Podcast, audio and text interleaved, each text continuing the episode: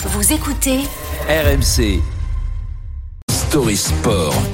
Avec Alexandre Biggerstaff. Salut Alexandre. Salut. La canicule qui va aussi avoir des conséquences sur le sport en France. Plusieurs matchs de Ligue 1 et du top 14 ont dû être décalés ce week-end en raison des fortes chaleurs. À quoi va ressembler le sport de haut niveau de demain alors que le réchauffement climatique impacte de plus en plus nos vies et que les droits télé exigent encore et toujours plus Un nouvel épisode de canicule arrive sur la France. L'entraîneur de Lyon, Laurent Blanc, s'inquiétait hier matin de la santé de ses joueurs. C'est la santé quand même des joueurs qui devrait qui devrait être euh, déterminante. On sait très bien que c'est pas le cas. La rencontre entre Lyon et Montpellier prévue samedi à 17h a finalement été décalée à 19h. En rugby, le match entre Lyon et Toulon a été décalé à 18h. Les températures pourraient atteindre 30 à 38 à 40 degrés dans la région et selon les informations d'RMC Sport, la chaleur a été un point important ajouté au deal entre la Ligue de football professionnel et Mediapro en 2020 avec la création de la chaîne Téléfoot. Si l'instance a connaissance 48 heures avant de fortes chaleurs au moment d'une rencontre de Ligue 1, elle peut décider de décaler son coup d'envoi. Après, on peut se demander si décaler de deux heures un match va réellement régler le problème de chaleur. Le point le plus chaud de la journée étant souvent relevé à 18h. Les joueurs vont souffrir quoi qu'il arrive. Écoutez à ce propos Alexandre Delal, préparateur physique professionnel qui répondait aux questions d'RMC Sport hier. on a la température, on a le ressenti.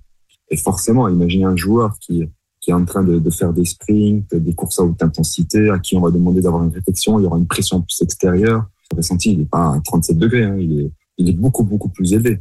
Donc le corps euh, peut surchauffer. euh, et je pense que pour moi, c'est c'est des contraintes euh, sur lesquelles euh, il faudrait qu'on qu'on qu'on se- qu'on- qu'on réfléchisse un peu plus. Mais quand on parle de la santé des joueurs, le problème est plus global. Il y a de quoi s'inquiéter. D'autant Alex que les matchs durent plus longtemps cette saison. Les temps additionnels ont doublé. hein.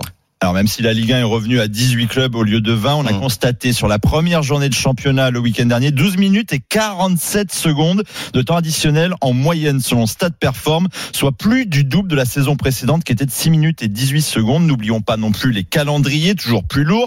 Pep Guardiola ironisait hier après avoir remporté la Super Coupe d'Europe mercredi soir en Grèce avec Manchester City sur le fait de devoir rejouer dès samedi et non dimanche ou lundi en Première Ligue.